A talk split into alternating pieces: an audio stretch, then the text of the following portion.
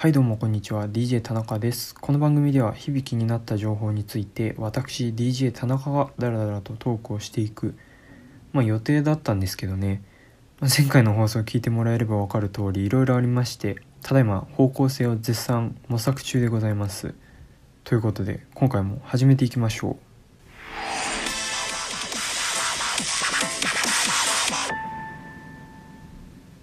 皆さんいかがお過ごしでしょうか？ゴールデンウィークは確か先週で終わりですよね。僕なんかずっと家にいたんであんまり関係ないですけれども。5月病なんて言葉があるぐらいですから皆さんこれから体調にはね十分気をつけてください。でまあもしかしたら気づいた人もいるかもしれないですけれども冒頭の BGM どうでしたか？なんかね効果音をつけられる機能っていうのを見つけたんで早速使ってみました。ちょっとはラジオっぽくなったんじゃないでしょうか。これ一応「波を聞いてくれ」っていうアニメのねオープニング BGM みたいなんですけど結構いいですよね。僕もねあのアニメの方の YouTube の公式チャンネルで第1話が無料公開されてたんでね見てみたんですけど北海道とラジオっていうなかなかない組み合わせですよね。で結構斬新でしたね。詳しい感想なんかは全部見終わってから語りたいなって思うんでそれまで押さえておきたいですけれども。結構ね面白かったんで皆さんもねもしよかったら見てみてはいかがでしょうか。でまあ BGM の話に戻るんですけど他にもね結構いろいろあって、まあ、例えば拍手とかね、まあ、これ多分45人ぐらいですよね。あんまり盛り上がらない気はしますがあとはまあ放送禁止用語を喋った時に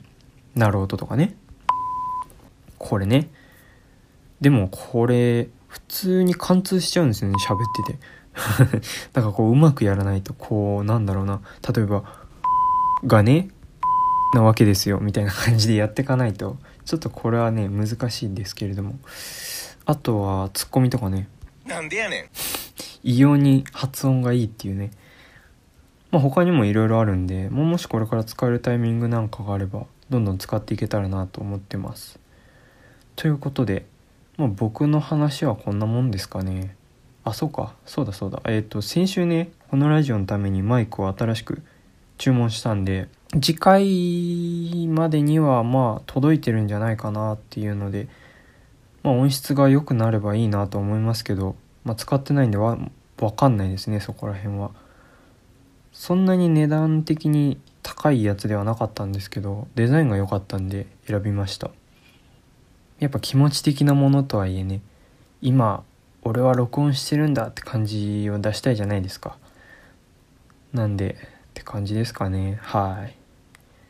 でまあ今回は前回も話した通りね企画を考えていきたいなと思ってたわけですよ、まあ、よくある例だと、まあ、大喜利だとか、まあ、川柳だとかね。でもまあそれ以前にねまあうんリスナーがいないと。まずはそこからですと。まさにね東大元暮らしってやつですよ。当初はね僕結構楽観的だったんですよ、まあ、今から YouTuber を目指すよりかは簡単だろうという感じで。あとはまあ最初はね誰も聞かないだろうけど、まあ、ずっと音声を上げ続けていったらいつかは誰か聞いてくれるだろうと。ね。まあでもそんな甘い世界ではなかったですね。うん前回の放送を聞いてくれた人は気づいたと思うんですけど先週まではねもうメールが来ないなら来ないで自分で作っちゃえばいいじゃんっていうね。なんかパンがないならケーキを食べればいいじゃないみたいなではないですけどもっていう考えだったんですよね。でもやっぱ難しかったですね。そう。もうまず自分で自分を笑わせないといけないっていう。もうハードルがその時点で高いんですけど。でそれに加えてもう捏造しなきゃいけないメールっていうのはねもう毎週1通や2通じゃないんでそこもちょっと厳しいかなっていうのであちなみにね前回のラジオの中で出てきたラジオネームっていうのは、まあ、僕がいつか使おうと温めていたもののうちの一つです。というわけでねまあもうしばらくは僕のフリートークとあとは何だろうなまあ、何か好きなことについてでも語ってね聞いてくれる人がまあ増えるまではなんとかつないでいけたらなと思ってますまあどれぐらい持ちますかね僕の話す話題が尽きたらもうその時はこのラジオの終わりだとね思うんで。うんまあ頑張っていきたいですね。でまあタイトルにもある通りね今回は笑い声について話していきたいと思うんですけれども僕が思うにね面白いラジオ番組って必ずねゲラと呼ばれる、まあ、笑い浄土な人がいるんですよね、まあ、たまにパーソナリティ自身がすごい笑う人もいるんですけどでまあ面白いことにねそういう人が一人いることによってリスナーもつられてね笑っちゃうんですよね。まあ例えばお笑い番組とかね想像してもらえるとわかると思うんですけど相当シュールな笑いでもない限り観客の笑い声って聞こえるじゃないですか。でまあ多分ねまあ無音だったらそれこそ放送事故ですよ。で例えば他にもね海外ドラマのまあ詳しくない人は分かんないと思うんですけどシチュエーションコメディまあ、略してシットコムと言われるジャンルがあるんですけどね、まあ、例えばフルハウスだとか、まあ、フレンズとかでもまあこの手法が取られていて、まあ、ドラマの中でね観客の笑い声っていうのが聞こえてくるんですよねで、まあ、そうすることによって、まあ、その笑い声につられて笑っちゃったりとかまあ、あとは今ここ笑うところだよっていうのを、まあ、見ている人に自然にねこう伝えるっていう役割も果たしてるんですよね。でまあ何が言いたいかっていうと、まあ、笑い声って大事だなっていうことですよね。もちろんねわざとらしい笑い声っていうのはすぐ分かっちゃうんで心から本当に笑ってないとダメなんですけど。うん。でまあこの番組なんかはね僕一人でやってるんでえじゃあどうしようっていう感じなんですけどねまあ、次回から急に笑いのツボを浅くとかできないんで、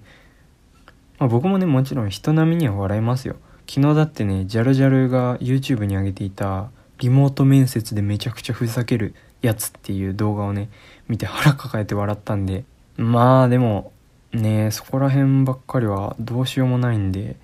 これからね考えていけたらと思うんですけどまああと話は変わるんですけどもう一つ言わせてもらうと1人目のファンを獲得するのってすごく難しいと思うんですよね僕は。でまあ例えばね1人のファンが、まあ、家族や友達、まあ、3から4人ぐらいかなにこれいいよって勧めるじゃないですか。そしたら今度はその家族や友達がね周りのまあ例えば職場の人とか同級生とか、まあ、3から4人に勧めていくわけですよ。まあ、もちろん全員が全員好きになると限らないですけど、まあ、でそうやってね伝わっていったらまあ、ドラえもんの道具でもありますけど売買員っていうねみたいに、まあ、どんどん売買というかこう広がっていくんですよね。でもそうなるためにはそのまず1人目っていうのがすごい重要になってくるわけですよ。そこがねやっぱかなり難しいと思いますね。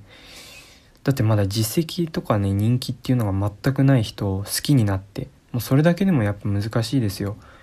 今ってこの流行りとか人気っていうのは流されやすいじゃないですか。でまあさらにねそれを周りに進めるっていうねいや難しいことだと思いますよ。まあそれがね例えばすでに人気の人とか作品だったらねまあ今だったら例えば「鬼滅の刃」とかだったらまあ見たことない人に勧めるにしてもねまあアニメ化や映画化がされていて昨年の単行本売り上げも11年連続1位だったね「ワンピースを抜いて1位になったんだよなんて言ったらねほとんどの人はなんだその作品はって興味が湧くわけじゃないですかだからやっぱりねそういう人気とかうん実績っていうのは大事だなって思いますねだってもしこれが「鬼滅の刃」のね連載当初にだったら例えば友達にねこの作品が面白いんだって伝えてもやっぱどこがどう面白いかっていうのをちゃんと伝えないと読んでもらえないと思うんですよねうん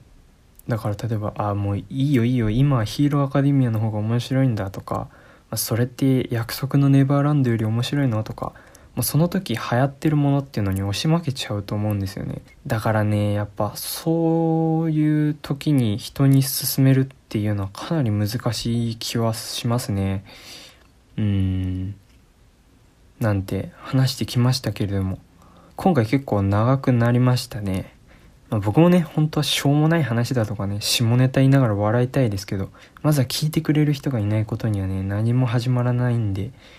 次回以降もねなんとか頑張ってやっていけたらなと思っていますでまあ最近ね